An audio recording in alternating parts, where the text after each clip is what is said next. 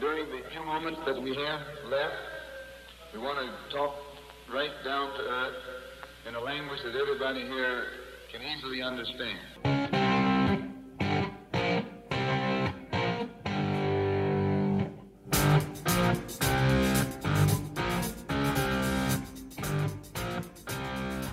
En un nuevo fin de semana de coronaciones, el sueño del Arsenal ha terminado. Al caer en casa ante un Brighton histórico que se está resignando a que en verano esta banda tendrá que desintegrarse. Como desintegradas, también quedaron las esperanzas de los rivales del AEK o del Feyenoord que se han proclamado campeones. Y sobre todo, como han quedado las aspiraciones de los rivales del Barcelona, que ya sea en la grada o en casa, han tenido que ser testigos de cómo Alejandro Valdé y compañía le han dado una nueva liga a un equipo culé al que quizá hace tiempo le sabían a muy poco las ligas, pero que hoy disfruta y goza del título como la ocasión lo amerita. De la continuación de la carrera por la Bundesliga, los playoffs de la Football League, la previa de las semifinales de la Champions League y mucho más hablaremos en este 34 episodio de la segunda temporada de Fútbol Vertical.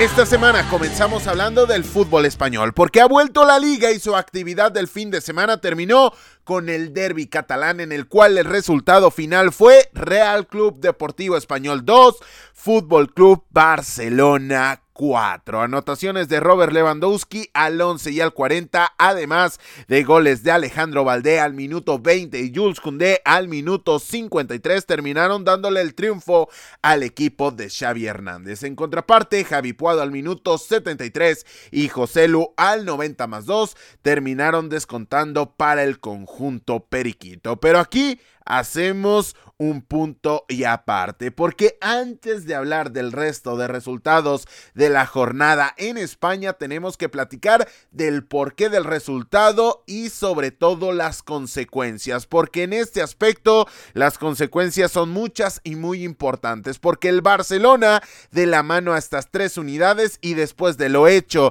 en las primeras 33 fechas en España, ha conseguido su título número 27 en su historia historia. El máximo ganador en cuanto a las ligas en España, así como lo matizábamos y lo hablábamos la semana anterior con el título copero del Real Madrid, en el cual señalábamos que el primero era el Barcelona, el segundo el Athletic Club y el tercero el Real Madrid. En este caso, el primero es el conjunto merengue con 35 títulos. Ahora el Barcelona es segundo con 27 y más abajo, mucho más abajo, viene el Atlético de Madrid que tiene 11 títulos ganados en su historia. Pero, así como lo mencionábamos también en el intro, en este caso, el Barcelona consigue su primer título desde la temporada 2018-2019, cuando era un tanto mucho más habitual que consiguiera este tipo de títulos. Ahora había tardado más en llegar este título 27 y lo disfrutan y lo gozan y lo terminan festejando como se merece el título más importante en el fútbol español. Eso hablando de las consecuencias, pero vamos al porqué del resultado, porque el Barcelona se termina coronando en casa de su rival más acérrimo localmente hablando, hablando precisamente del conjunto del español, con una primera parte muy superior en la cual hizo gala de su gran pegada, porque necesitó muy pocas oportunidades comparado con la cantidad de anotaciones que terminó consiguiendo en esos primeros 45 minutos. ¿Por qué? Porque ya lo escuchaba en el recuento de los daños para el español, se fue al descanso perdiendo el partido tres goles por cero de manera momentánea. Ya para el complemento llegó la cuarta anotación y en los últimos instantes Puado y Joselu terminaron descontando como ya lo habíamos señalado, pero hablando de estos primeros 45 minutos, fueron unos en los cuales el Barcelona aprovechó sobre todo las bandas, porque en contraparte el club periquito demostró mucha fragilidad defensiva y en especial por las bandas. Y llama la atención porque bajo esa premisa el conjunto de Luis García terminó optando por una línea de 5 en el fondo, es decir, tienes la presencia de los carrileros, pero además también tienes la presencia de los stoppers que están ahí para hacer las coberturas o cuando menos para retrasar la jugada y que sea otro futbolista quien viene a la ayuda hacia los costados. Pero Alejandro Valdé, en especial Alejandro Valdé, terminó haciendo gala de su potencia física y su calidad para potenciar ese costado de la izquierda. ¿Por qué? Porque la primera anotación es asistida por Valdé. La segunda anotación es anotada por Alejandro Valdé. Y a partir de ahí había firmado 20 minutos fantásticos. Uno de los futbolistas que para mí está catalogado como la gran revelación o una de las grandes revelaciones de la campaña. De la mano, de la mano también, y hay que hablar bien de la pizarra de Xavi Hernández. ¿Por qué? Porque el aglutinar tantos centrocampistas o futbolistas de características asociativas en el centro del campo con la llegada de un extremo que puede participar de las tenencias del balón, termina potenciando a los futbolistas de los costados.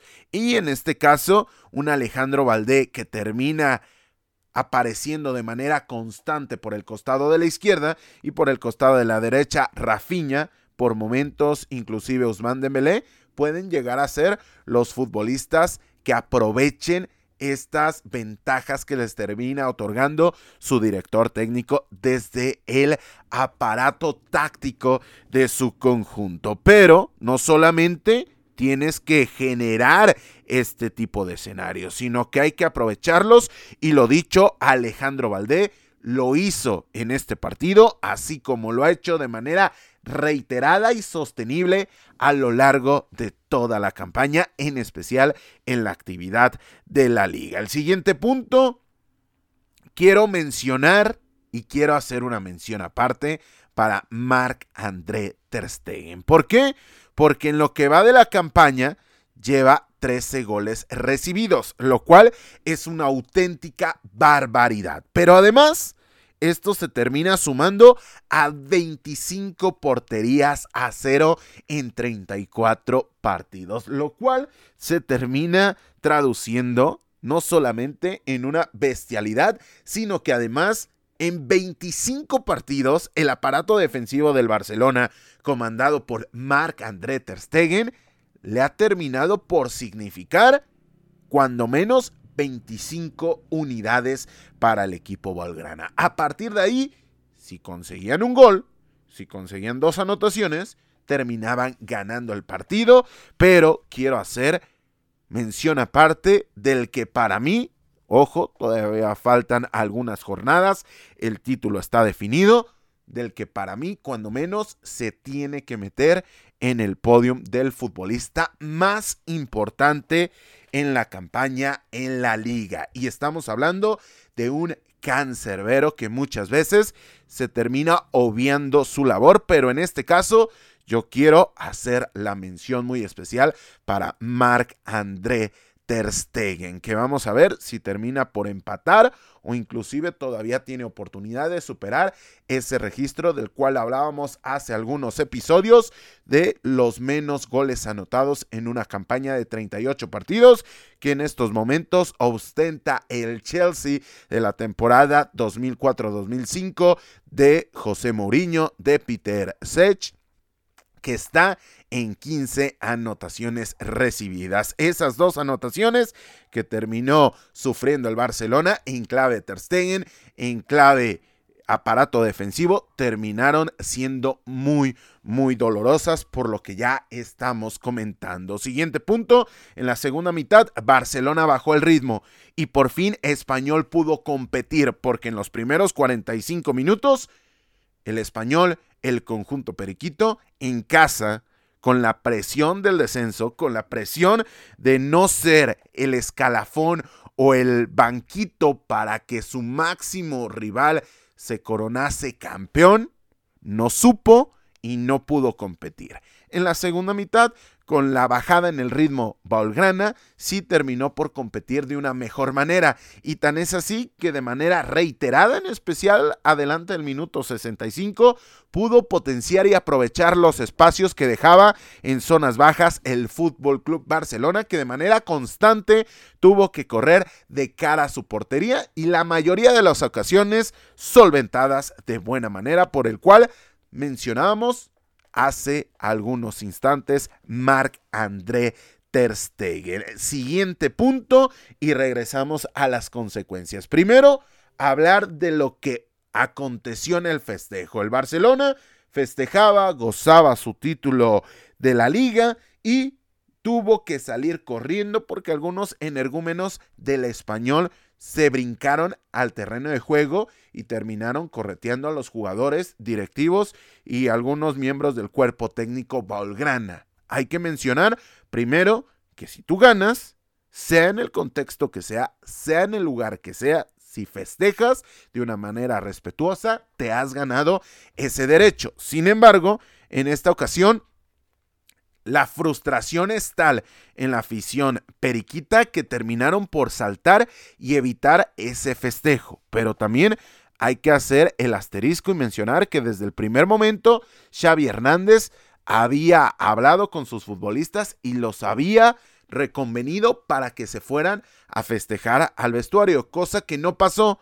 y terminó pasando lo que habíamos mencionado previamente. Pero sí quería dejar aquí el pequeño paréntesis para condenar la actitud de los aficionados del Real Club Deportivo Español. Y sí mencionar que si tú eres campeón, tienes todo el derecho para festejar, ya sea en casa, ya sea de visita, siempre y cuando te mantengas al margen de faltarle el respeto de manera directa o indirecta, pero faltarle al respeto al fin a la gente que está en ese lugar o que precia y respeta cierto lugar. Pero dicho lo anterior, el Barcelona necesitaba este título, ya no solamente desde lo deportivo, sino en especial desde lo institucional, porque desde el tema palancas, desde el tema cambio en la presidencia, llegada de nuevos inversores, el Barcelona necesitaba tocar metal y así lo exponían. Y hoy ha tocado metal en el torneo a la regularidad. Sí, habrá quien va a decir, habrá que competir en Europa, habrá que conseguir cosas importantes en contexto europeo. Sea lo que sea lo que haya ocurrido en Europa, para mí es loable y para mí es aplaudible que en su temporada de debut Xavi Hernández haya traído el segundo título después de lo conseguido en la Supercopa y si usted quiere quitar de la ecuación ese título conseguido en Arabia, su primer título en Camp Barça como director técnico. ¿Por qué el Barcelona fue campeón? Ya lo platicaremos más a fondo en el episodio especial de Fútbol Vertical dedicado a la temporada 2022-2023 de la liga. Sin embargo, lo que sí quiero apuntar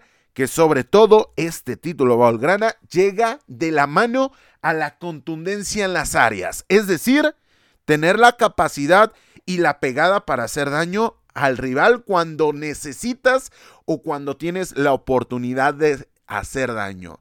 No muchas veces cuando eres mejor, no muchas veces cuando eres superior, sino cuando lo requieres y cuando el guion te lo exige. Y me parece que el Barcelona, prácticamente en todos sus partidos, en esta campaña, ha estado acertado en este aspecto. Y en contraparte, la contundencia defensiva, el aparato defensivo consolidado, con futbolistas que quizá no partían como los principales baluartes de una defensa para hacer historia. Y quiero apuntar a Andreas Christensen, que me ha terminado por sorprender en su labor en esta campaña y también de la mano a lo que mencionábamos y remarcábamos de Marc André Ter Stegen. La capacidad de dejar a cero al rival y a partir de ahí aprovechar las oportunidades que tienes o inclusive en duelos en los cuales no tienes oportunidad terminar ganando, así sea 1-0 o 0-1, es bastante, bastante aplaudible para el conjunto de Xavi Hernández que quizá en el resto de la cancha, en el resto de los 70 metros, más o menos dependiendo de cada terreno de juego que involucran al juego, no ha sido el mejor y no ha sido el más diferencial. Pero donde se ganan partidos y por ende donde se ganan campeonatos, el Barcelona ha sido sin lugar a dudas el mejor equipo en la campaña en España. Esto hablando del último duelo de la fecha que se ha disputado, pero el resto de resultados de la jornada 34 de la liga fueron los siguientes. Todo comenzó el viernes con la victoria 1 por 0 del Real Club Deportivo Mallorca ante el Cádiz, solitaria anotación de Pablo Mafeo, con la cual el equipo de Javier Aguirre terminó quedándose con las tres unidades. Ya para el sábado, la Real Sociedad de San Sebastián empató a dos contra el conjunto del Girona. Primero, Miquel Orjarzábal al minuto 5 vía penal y posteriormente David Silva al minuto 24 le habían dado la ventaja al conjunto de Imanol Alguacil, pero John Couto al 37 y Cristian Estuani al minuto 45 más 3 terminaron empatando el duelo para el conjunto visitante y así repartiendo las unidades de este partido. Más adelante, el Club Atlético Sasuna, después de haber caído en la final de la Copa del Rey, se recompuso en clave liga y terminó venciendo tres goles por uno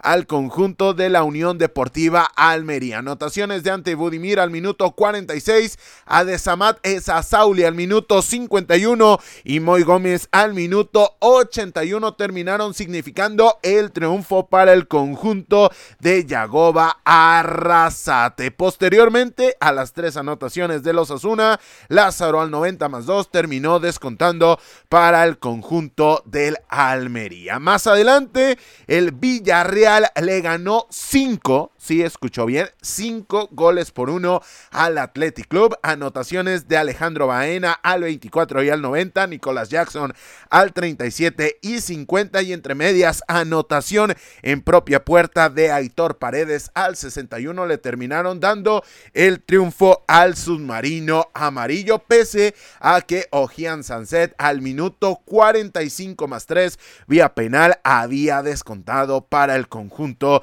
del Athletic Club. Finalmente, el Real Madrid en casa en el Santiago Bernabéu terminó derrotando 1 por 0 al Getafe, solitaria anotación de Marco Asensio al minuto 70. Ya para el domingo, el Real Club Celta de Vigo perdió en casa dos goles por uno ante el conjunto del Valencia que con goles de Justin Kluber al minuto 8 y Alberto Marí al minuto 88 se terminó quedando con el triunfo pese a que Haris Seferovic al minuto 60 había empatado el partido. Como empatado hubiese querido que terminase el encuentro el Atlético de Madrid porque en su visita al Martínez Valero terminó cayendo ante el conjunto del Elche, que con anotación de Fidel al minuto 41 venció al cuadro colchonero. Y esto significó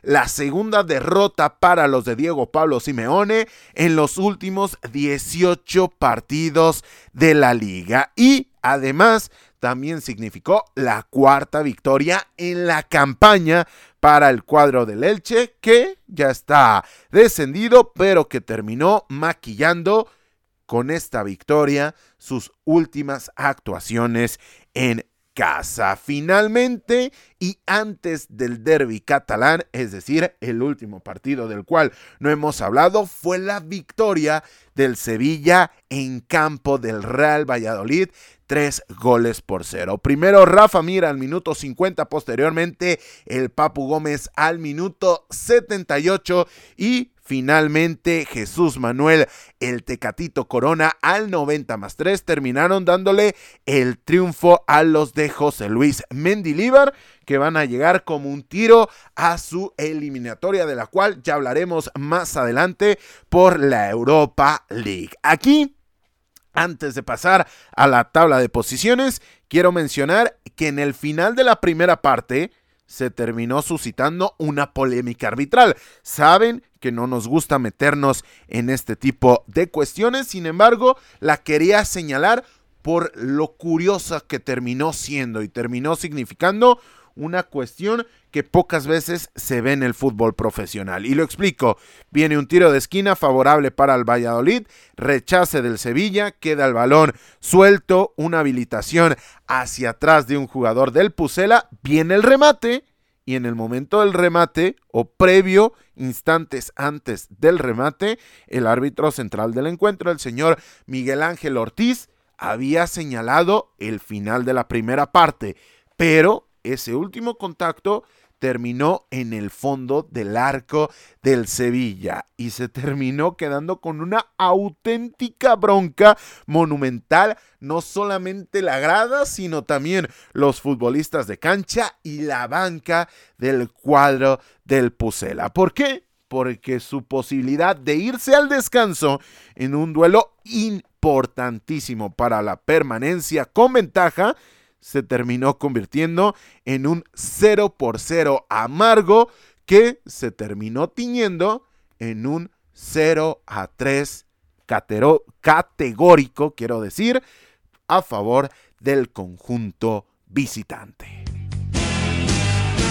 Con lo que a falta de que se dispute el Betis contra Rayo Vallecano, la tabla de posiciones de la liga tras 34 jornadas luce de la siguiente manera.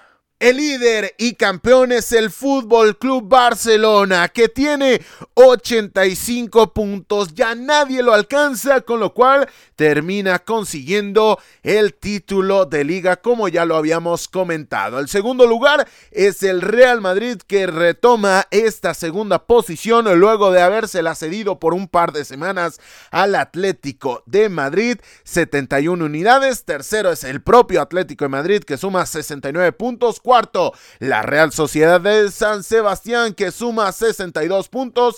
Quinto, Villarreal 57 unidades. Sexto, Real Betis Balompié 52 puntos. Séptimo es el Girona que suma 48 unidades. Octavo, el Athletic Club 47 puntos. Los mismos que el noveno, que es el Osasuna y también tiene 47 puntos. Al igual que el décimo, que es el Sevilla de Mendilíbar 47 unidades. Décimo primero con partido pendiente, el Rayo Vallecano 46 unidades, décimo segundo Mallorca 44 puntos, décimo tercero Celta de Vigo 39 unidades, décimo cuarto el Valencia 37 puntos, décimo quinto Almería 36 unidades, décimo sexto Cádiz 35 puntos, décimo séptimo marcando la salvación de momento el Valladolid 35 puntos. Y en la zona roja se ubican el Getafe, lugar número 18, 34 puntos, el Español, lugar número 19, 31 unidades, y el descendido y colero Elche, que solamente suma 19 puntos. Es decir, sigue, sigue a tambor batiente la pelea por la permanencia en la Liga Española. Dejamos España para irnos directamente a Inglaterra porque se ha disputado una fecha más de la Premier League, además de que también se han jugado los juegos de ida de las semifinales de los playoffs por los respectivos ascensos. Pero vamos hablando y vamos comenzando con la actividad de la primera división inglesa que ha dejado los siguientes resultados. Todo comenzó el sábado con el empate entre Leeds United, quien en Elan Road sumó puntos muy positivos, pero, pero, señoras y señores, Está muy apretada las circunstancias y la tabla de posiciones para el conjunto de Yorkshire, con lo cual, a pesar de haber sumado puntos, se termina metiendo en un auténtico problemón, más allá de que su rival haya sido uno que está en la parte alta, como lo es el Newcastle United. Terminaron empatando dos goles a dos. Anotaciones de Luke Ayling al minuto 7 para el conjunto de Elites y Ramos Christensen al 77 terminaron por darle el empate al equipo de Sam Allardyce. ¿Por qué el empate? Porque previamente con goles de penal de Callum Wilson al 31 y al 69, el conjunto de los Magpies se habían puesto de manera momentánea arriba en el marcador. Aquí quiero hacer dos apartados. Más allá de analizar, quiero hacer dos apartados. Primero, al 28, con el partido 1 por 0 con ventaja para Leeds, Patrick Bamford falló un penal y tres minutos más tarde, Callum Wilson empató el partido. Y por último, también mencionar sobre todo esto de cara a lo que viene que al minuto 90 más 1, Junior Firpo se fue expulsado por cortar un contraataque del equipo de Eddie Howe. Pero en conclusión, Leeds United 2, Newcastle United 2 para abrir la actividad de la Premier League en su etapa o edición sabatina. Más adelante, el Aston Villa en uno de los duelos estelares de la jornada terminó venciendo dos goles por uno al Tottenham Hotspur con anotaciones de Jacob Ramsey al minuto 8 y Douglas Luis al minuto 72. El conjunto de Unai Emery terminó venciendo al de Ryan Mason que descontó vía penal con anotación de Harry Kane al minuto 90 después de que el Dibu Martínez le haya cometido infracción y posteriormente provocado el penal sobre este futbolista inglés Harry Kane que sigue acumulando anotaciones y sigue acumulando buenos registros. Al mismo tiempo, pero en Stamford Bridge, el Chelsea igualó 2 a 2 contra el Nottingham Forest, que se había puesto arriba en el marcador con anotación de Taigo Algonilla al minuto 13, pero que Rajin Sterling al 51 y al 58 había puesto el marcador favorable para el conjunto de los Blues, pero el propio Taigo Agonigi al minuto 62 terminó empatando el partido en un resultado que vamos a ver cómo evolucionan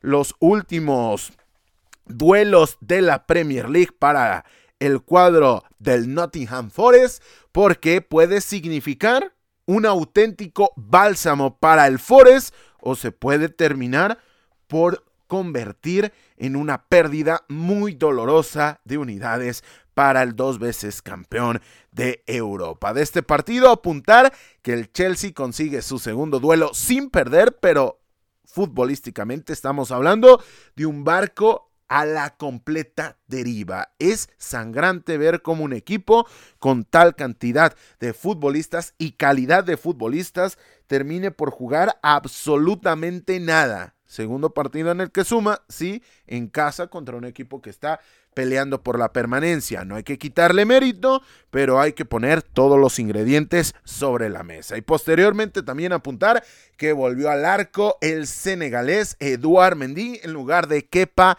Arrizabalaga. Y aquí también señalar que Eduard Mendy, cuando menos en la primera anotación, me parece a título personal que pudo haber hecho mucho más para la causa del equipo de Fran Lampard. Al mismo tiempo, pero en el sur de Londres, pasamos del oeste al sur, porque en Selhurst Park el Crystal Palace le ganó dos goles por cero al Bournemouth con doblete de Berechi ese quien al minuto 39 y al 58 terminó dándole el triunfo al conjunto de las Águilas. Finalmente, en este horario se vivieron otros dos resultados y en especial el segundo del cual hablaremos en esta secuencia es el más importante. Primero, el Manchester United le ganó dos goles por cero al Wolverhampton, anotaciones de Anthony Marcial al 32 y de Alejandro Garnacho al 90 más 4, le terminaron dando el triunfo a los de Eric Ten Hag, pero del duelo que queríamos hablar y entre medias mencionar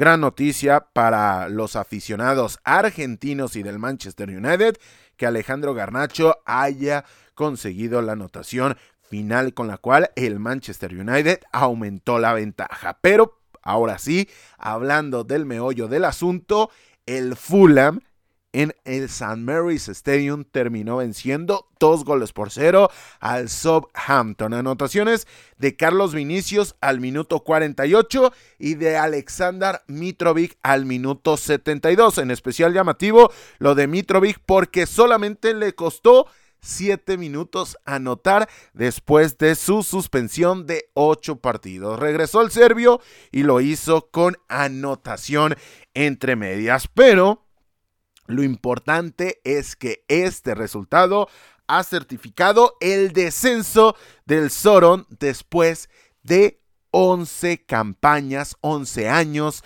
en la Premier League. Muy, muy doloroso para el conjunto de los Saints. Motivos hay muchos y son muy variados. Desde el debilitamiento de la plantilla, la salida de Ralph Hasenhutel y la inexperiencia de algunos futbolistas, sí, mucho talento, en demasía, mucho talento, pero la carencia en la experiencia y sobre todo el recambio que no ha estado a la altura le terminó significando este descenso al conjunto del Southampton. Pero aquí, y antes de pasar a la actividad del domingo, yo quiero hacer una pregunta.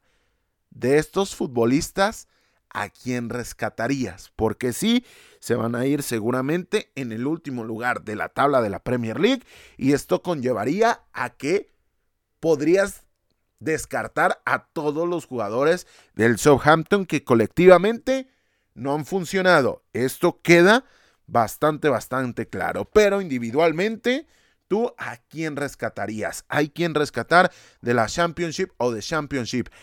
Futbolistas que no quieras que caigan a la segunda división.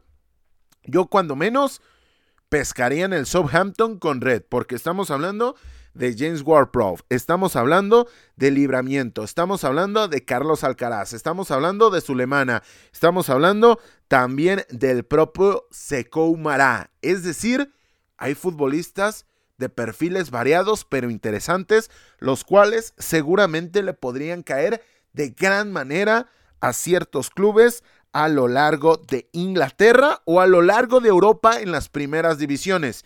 Ni qué decir también de Caleta Carr, que me parece un defensor bastante solvente. Pero te hago la pregunta a ti que estás del otro lado. Respóndenos en iBox, en nuestras redes sociales o en los comentarios de YouTube. ¿A quién rescatarías del Southampton de cara a la siguiente campaña. Ya para el domingo, el Brentford le ganó dos goles por cero al West Ham United. Anotaciones de Brian Mbembo al minuto 20 y Joan Guisa al minuto 43 le terminaron dando el triunfo en el Community Stadium al conjunto de Thomas Frank y al mismo tiempo, pero en, el, en Goodison Park, en Liverpool, el Everton cayó tres goles por cero en casa frente al Manchester City. Anotaciones de Kay Gundogan al minuto 37 y al minuto 51 y entre medias llegó la 36, entre medias llegó la 36 anotación de Erling Holland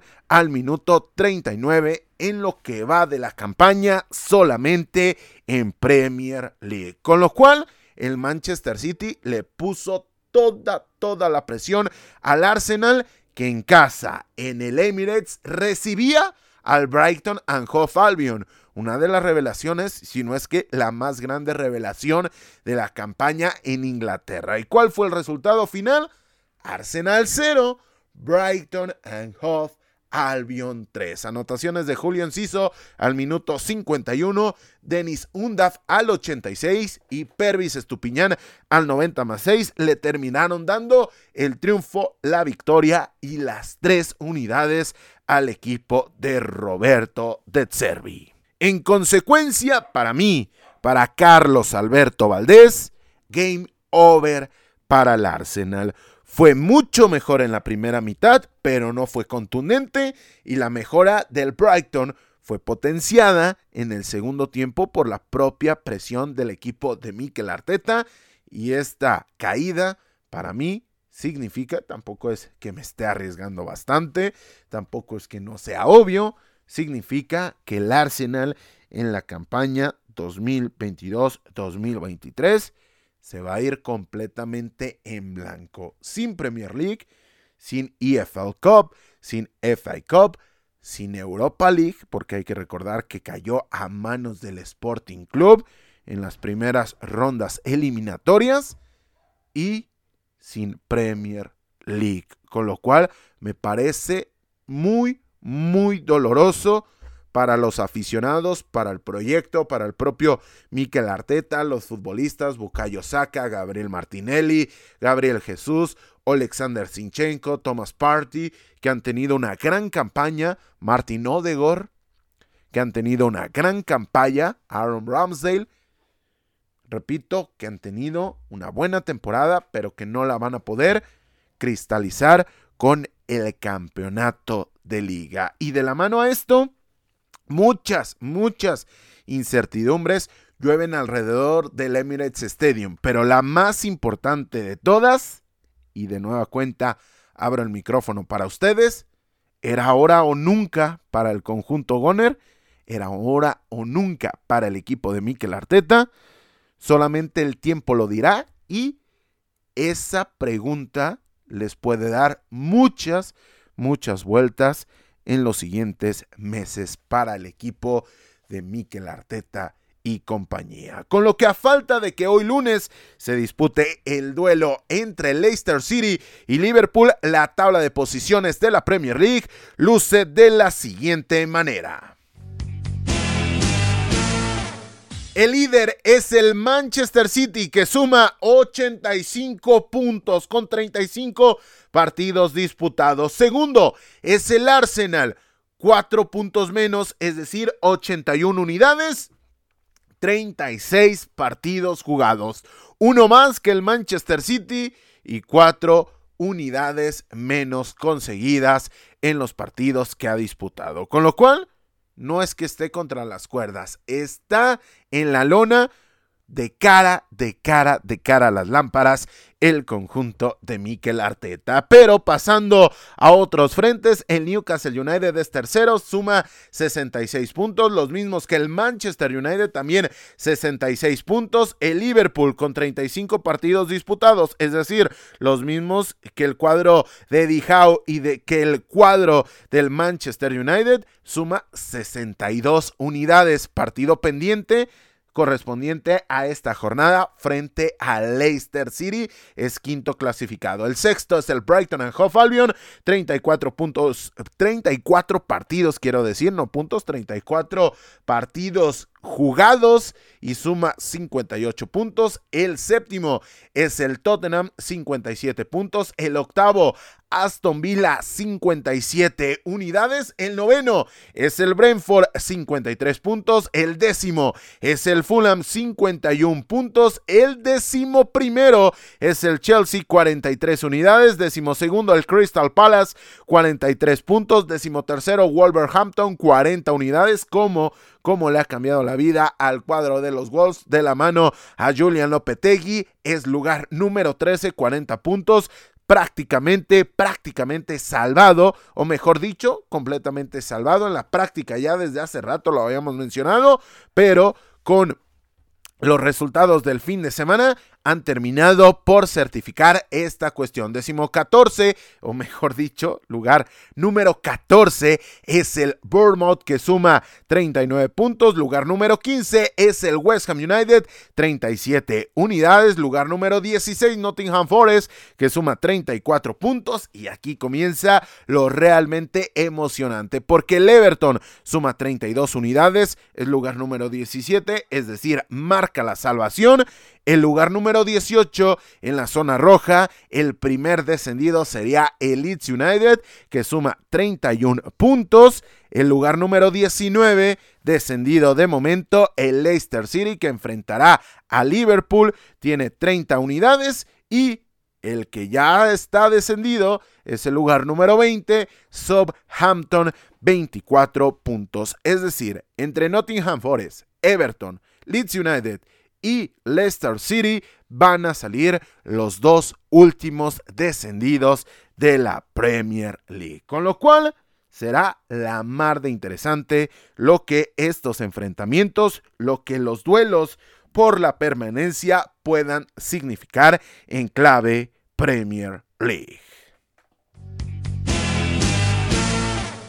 Todo lo anterior hablando de la primera división inglesa, pero descendiendo en la pirámide del fútbol en Inglaterra, nos vamos con la actividad de Championship, porque se disputaron los duelos de ida de las semifinales y los resultados fueron que el sábado en el Estadio de la Luz, pese a comenzar perdiendo el partido, el Sunderland terminó derrotando dos goles por uno a Luton Town y el domingo el Coventry City y Middlesbrough terminaron igualando a cero goles. Las vueltas se jugarán de la siguiente manera, el martes 16 de mayo Luton Town contra Sunderland y el miércoles 17 de mayo Middlesbrough estará enfrentando y recibiendo a Coventry City. Lo único, lo único que no me termina gustando de estos duelos es que serán en simultáneo con la UEFA Champions League. Evidentemente, están dirigidos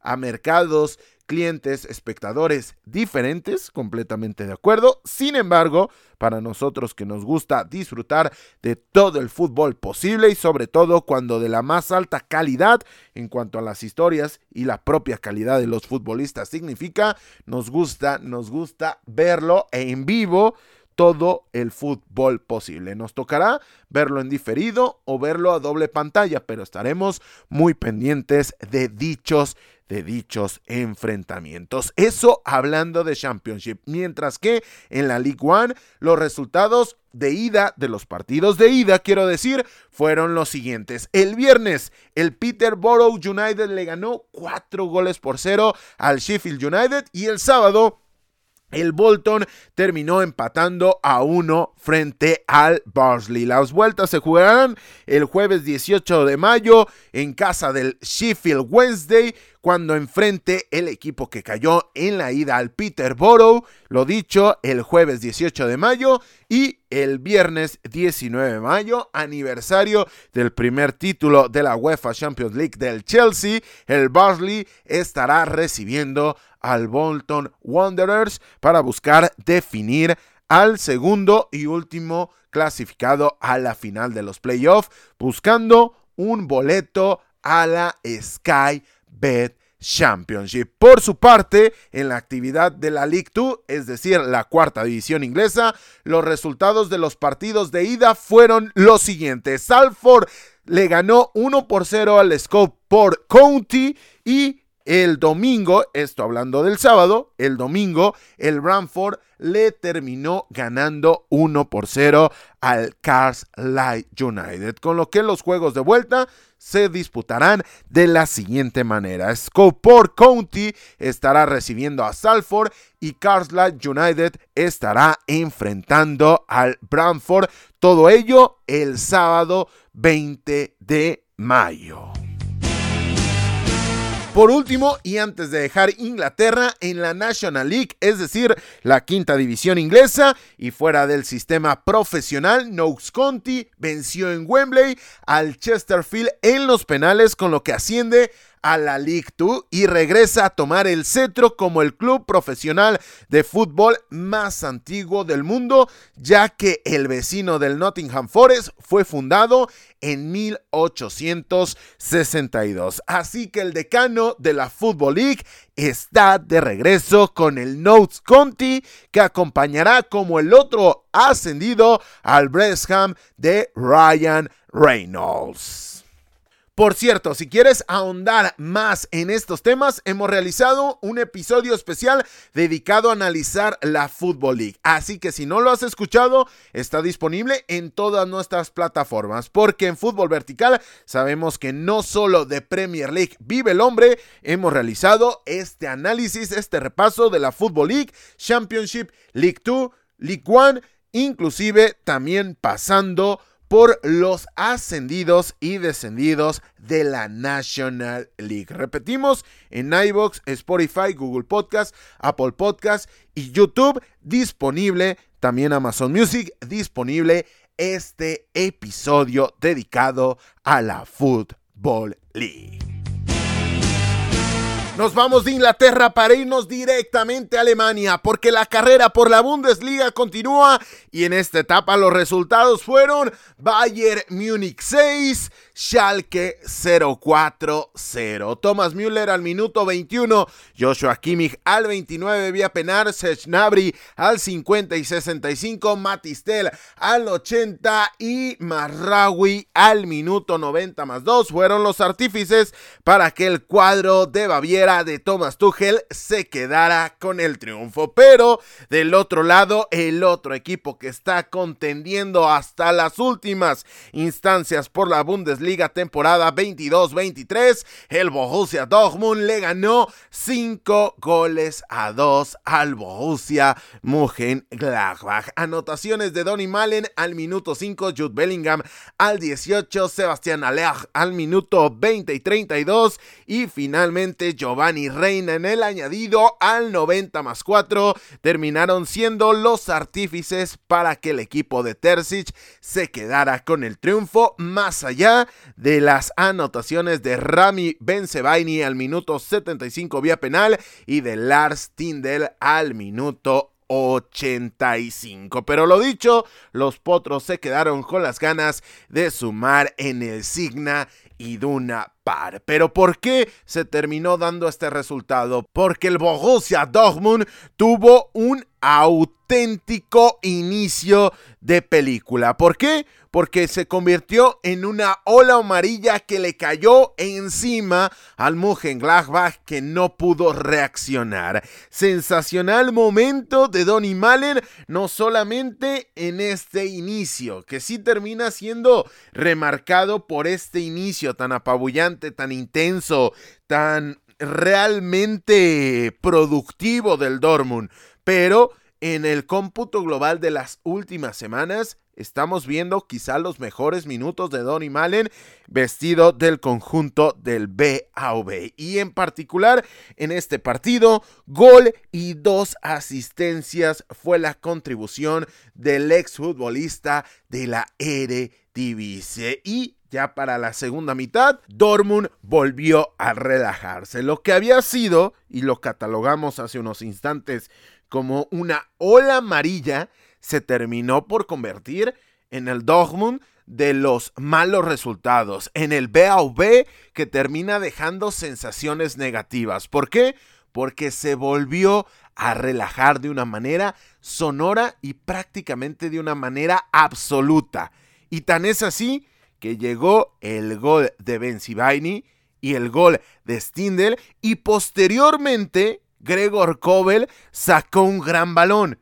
Y visto lo visto, en especial en el derby del Ruhr contra el Schalke 04, no podíamos descartar que si Kobel no sacaba ese balón, se le podría complicar el triunfo al Dortmund que había sido amo y señor cuando menos de los primeros 30 minutos. Ya los últimos 15 del primer tiempo quizá pudiera llegar a ser mucho más cuestionable el dominio absoluto del Dortmund. Pero en esos primeros 30 minutos prácticamente hicieron lo que quisieron. Y en contraparte, tan llamativo fue la reacción del Mönchengladbach como la propia relajación del equipo de Edin Terzic, que se terminó convirtiendo en un reflejo de la campaña. Porque si el Dortmund está en esta etapa de la campaña compitiendo a fondo con el Bayern Múnich, habla muy bien y es que ha hecho muy bien las cosas. Habla muy bien del conjunto de Terzic, pero con la cantidad de oportunidades que ha tenido, no solamente ya para optar por el liderato, sino para mantenerlo llega a hablar no tan bien y ha dejado notas muy bajas que hemos señalado en estos micrófonos, que hemos analizado en fútbol vertical. Pero si quieren ver resumida la campaña del Dortmund, esta campaña 2022-2023.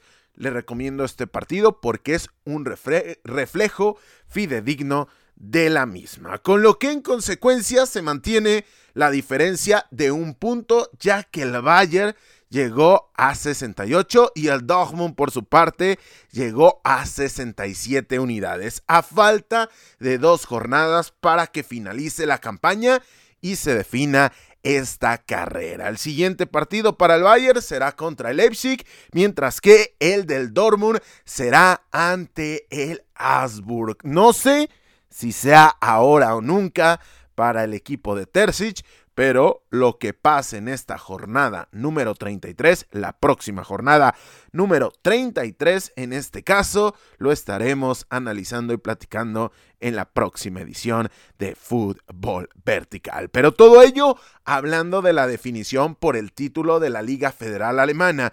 Pero el resto de resultados de la jornada 32 fueron los siguientes. El viernes, el Colonia le ganó 5 a 2 al Hertha Berlín en un partido que realmente se convirtió en una locura. ¿Por qué? Porque el Colonia se había ido arriba en el marcador con anotación de Selke, exfutbolista del Hertha, y posteriormente salió lesionado.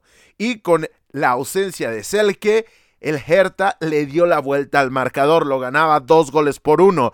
Al final del primer tiempo, ya el marcador decía que el equipo local lo ganaba 3 a 2 y terminó siendo una goleada en la cual el Hertha pasó de comenzar perdiéndolo a prácticamente abonar puntos importantes para su salvación a terminar siendo goleado. Locura de partido, siete anotaciones y el Colonia hunde aún más al equipo de la capital. Ya para el sábado, el Bochum le ganó 3 a 1 al Salzburg, el Wolfsburg le ganó 2 a 1 al Hoffenheim, el Eintracht Frankfurt le ganó 3 goles por 0 al Mainz y el Union Berlin en duelo directo por los puestos de UEFA Champions League le ganó 4 a 2 al Freiburg. El domingo, ya para el domingo, el Stuttgart empató a uno con el Bayer Leverkusen y el Leipzig dando la vuelta en los últimos instantes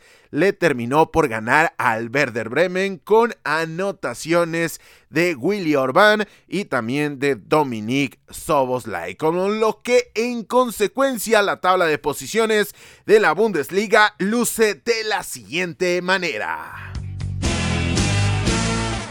El líder, lo dicho, a falta de dos jornadas es el Bayern con 68 puntos. Segundo, el Dortmund con 67. Tercero, el Leipzig con 60. Siguiente rival del Bayern. El cuarto es el Union Berlin 59 puntos. El quinto, fuera de puestos Champions, pero dentro de los puestos europeos es el Freiburg que suma 56 puntos. Sexto clasificado es el Wolfsburg que suma 49 puntos, los mismos que el séptimo clasificado que es el Bayer Leverkusen, 49 unidades. Octavo, el Frankfurt Electra Frankfurt que suma 46 unidades. Noveno, el Mainz 05 que suma 45 puntos. Décimo, Colonia 41 puntos Décimo primero, Borussia Mönchengladbach, 39 puntos. Décimo segundo, Werder Bremen, 35 unidades. Décimo tercero, Augsburg, que suma 34 puntos.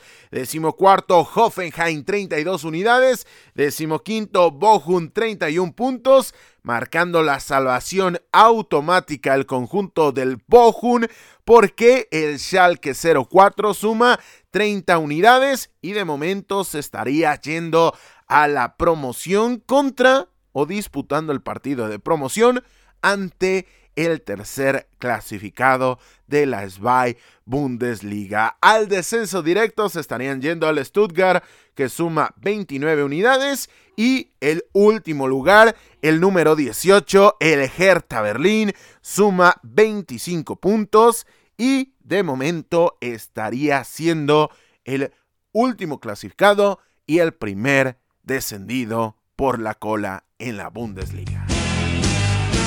Y antes de llegar a las noticias breves de la semana, tenemos que repasar los enfrentamientos de vuelta de las competiciones de la UEFA, porque esta semana se definen a los finalistas tanto en la Champions como en la Europa y Conference League. Y arrancamos hablando de la UEFA Champions League, ya que el martes tenemos el Inter de Milán contra Milán Global de dos goles por cero, con ventaja para los de Simone Inzaghi y que vienen de ganarle cuatro goles por dos a Sassuolo y que llegan con siete victorias consecutivas, ocho partidos sin conocer la derrota y los últimos tres derbis de la Madonina han sido precisamente para el conjunto interista. Del otro lado, quien llega con la desventaja viene de perder por idéntico marcador, en este caso dos goles por cero ante el conjunto de la especia, eso sí, en casa del equipo de Especia, pero además de haber perdido el fin de semana, además de estar perdiendo la eliminatoria dos goles por cero ante su vecino en los últimos cinco enfrentamientos contra Inter, siempre ha recibido gol y el Milan no vence al conjunto interista por más de un gol precisamente desde el 31 de enero de 2016. En esa ocasión, tres goles por cero, jornada 22 de la temporada 2015-2016 y el conjunto del Milan se terminó quedando con el triunfo con anotaciones y esto sirve para dimensionar cuánta distancia en el tiempo hay entre ese enfrentamiento, esa victoria, tres goles por cero que le aseguraría replicar ese marcador, el pase a la siguiente ronda al conjunto Rossoneri. Los anotadores de ese partido fueron Alex, el defensa central brasileño, ex del Paris Saint-Germain, ex también del Chelsea y que en esa ocasión anotó el primer gol. El segundo fue Carlos Vaca, el futbolista colombiano, y el último en Valle Niang, quien completó la goleada. Repito, la última ocasión, en este caso el 31 de enero de 2016, en donde Milan terminó ganándole por diferencia de más de un gol al conjunto interista. ¿Por qué acentuamos esta parte? Porque una victoria por la mínima de poco y nada le serviría a los de Stefano Pioli. Eso hablando del martes, pero el miércoles tenemos la madre de las batallas, Manchester City contra Real Madrid, con todo, absolutamente todo por definirse, porque llegan igualados uno por uno. El último partido o el más reciente para el conjunto de Pep Guardiola fue la victoria, de la cual ya platicábamos, tres goles por cero en casa del Everton. Anotación de Erling Holland, uno de los desaparecidos, si no es que el principal desaparecido del partido de ida. El Manchester City aumentó con estos dos partidos desde la última vez que nos escuchamos en estos micrófonos al momento de grabación de este episodio número 34 a 21. Repito, 21 partidos sin conocer la derrota. Del otro lado, el Real Madrid viene de ganar 1 por 0 ante Getafe y termina hilando tres partidos consecutivos sin perder. Pocas estadísticas porque aquí toda, absolutamente toda la carne está sobre el asador en este duelo estelar de la UEFA Champions League. Lo decía la semana anterior y lo reitero, el fútbol internacional en estos momentos, por antecedentes inmediatos, por momentos, por trascendencia y también por especie de rivalidad de lo que significa un equipo y el otro equipo, además de esa guinda sobre el pastel llamado Pep Guardiola, estamos hablando del mejor duelo que nos puede ofrecer el balompié internacional. Todo ello hablando de la Champions League. Pero el jueves en la Europa League tendremos el Sevilla enfrentando a la Juventus global de uno por uno. Y esto es en especialmente importante o esto se termina convirtiendo en algo importante porque la anotación juventina del conjunto italiano llegó en los últimos instantes.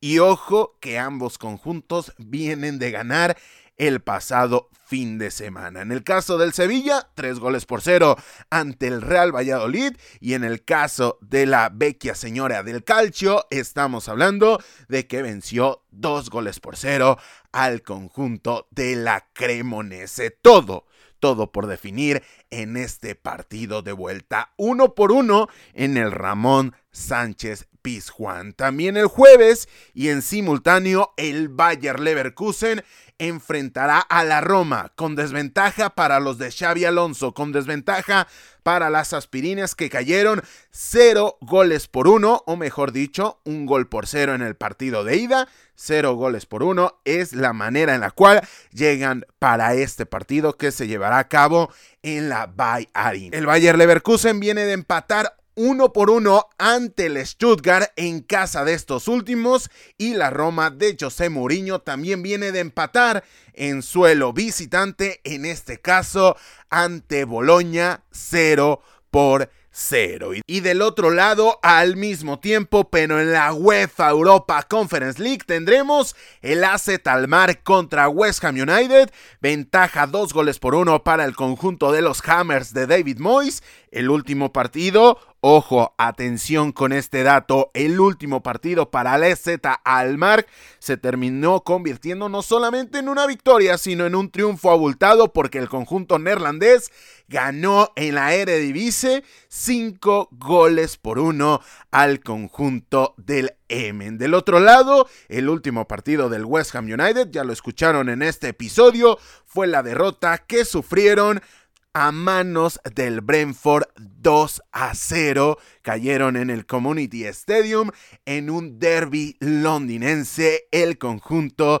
del West Ham United que viene con ventaja mínima pero ventaja al fin a su visita a suelo neerlandés. Del otro lado, Basel viene de ganarle dos goles por uno en la ida a la Fiorentina, es decir, llega con ventaja de una anotación para este partido de vuelta, pero también llega de caer de manera estrepitosa en su último partido. Estamos hablando de que cayó el domingo seis goles por uno ante el Sangalen en actividad de la Superliga Suiza. En contraparte, la Fiorentina viene de ganarle dos goles por cero a la Udinese, con lo cual, más allá del marcador global y sobre todo el hecho de que el Basel va a jugar como local, en este caso, en este caso termina siendo muy interesante el configurar y el tratar de discernir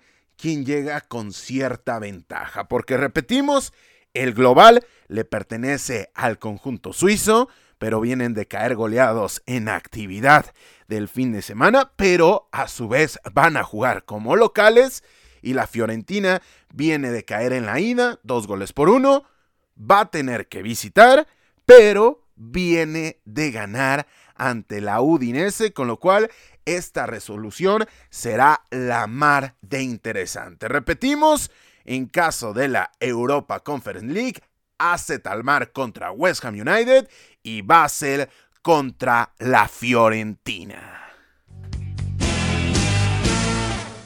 Habiendo repasado los enfrentamientos europeos, ha llegado el momento de las noticias breves de la semana.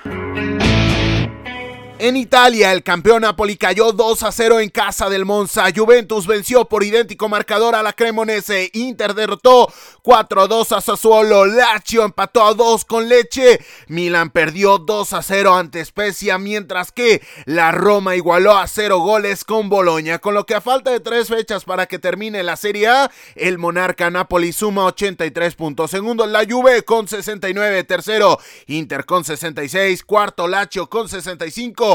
Milan es quinto con 61 y completa los primeros seis la Roma con 59 puntos. En Francia, Paris Saint-Germain venció 5 a 0 a la Hachio, con lo que certificó el descenso de estos últimos. Lens derrotó 2 a 1 a la Stack de Reims y Marsella en casa dio cuentas 3 a 1 del colero y descendido Hangak, con lo que tras 35 jornadas en la Licon, el líder es el PSG al sumar 81 puntos, 6 más que Lens que tiene 75. Tercero es Marsella con 73, mientras que Mónaco con 65 y Lille con 60 completan los puestos europeos. En Portugal, Benfica venció a domicilio 5 a 1 al Portimonense. Porto en los últimos instantes remontó y derrotó al Casapía 2 a 1. Braga goleó 5 a 3 al Santa Clara y Sporting Club por su parte dio cuentas 2 a 1 del Marítimo. Con lo que a falta de dos fechas para que termine la Liga Portugal, el líder es Benfica con 83 puntos. 4 más que el segundo Porto. Tercero es el Braga con 74 y completa los primeros 4 puestos de la clasificación el Sporting con 70 puntos. En Países Bajos, Feyenoord se ha coronado campeón de la Eredivisie al vencer 3 a 0 al Go Ahead Eagles y llegar a 79 unidades, con lo que el conjunto de Rotterdam consigue su título número 16 en la historia de la Liga de Países Bajos, la primera desde que lo hiciera en 2017. En Grecia, luego de vencer 4 a 0 al Bolos, AEK Atenas se ha proclamado campeón de la Superliga griega al llegar a 83 unidades, con lo que de esta manera el cuadro de la capital alza su título liguero número 13 de su historia y el primero desde 2018 de la mano del técnico argentino Matías Almeida. En la Champions League africana se disputaron las idas de las semifinales en las que Esperanza de Túnez cayó 3 a 0 ante Al Ali de Egipto y en donde Guidad de Casablanca de Marruecos y Mamelodi Sundowns de Sudáfrica igualaron a 0 goles. Las vueltas se jugarán el viernes en suelo egipcio y el sábado en territorio sudafricano. En Escocia, Rangers en casa le abolló la corona al campeón Celtic al vencerlo 3 a 0, con anotaciones de Top Canwell, John Sutar y Fashion Sakala, con lo que a pesar de que ya es imposible en esta campaña alcanzar al Celtic a corta 10 unidades, la diferencia entre ambos gigantes escoceses. Con esto llegamos al final del episodio número 34 de la segunda temporada de Fútbol Vertical. Les recordamos que nos pueden seguir en redes sociales ya que estamos en Instagram y Twitter con el usuario arroba verticalfútbol en donde le damos seguimiento puntual a la actualidad del fútbol internacional. Noticias, resultados, tablas de posiciones y mucho, pero mucho más en arroba verticalfútbol en Instagram y en Twitter. No lo olvides, pásate por allá y síguenos.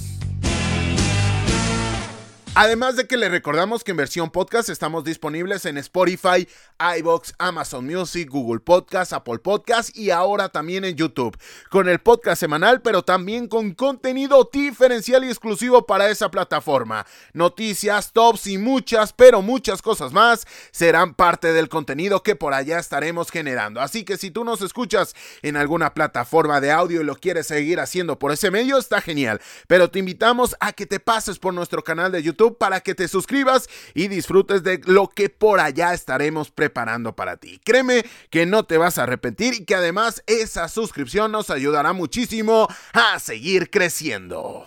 Sin más por el momento y a nombre de todos los que hacemos posible la realización de este podcast, yo soy Carlos Alberto Valdés que te recuerda que no olvides disfrutar del balón porque el fútbol cada vez es más vertical.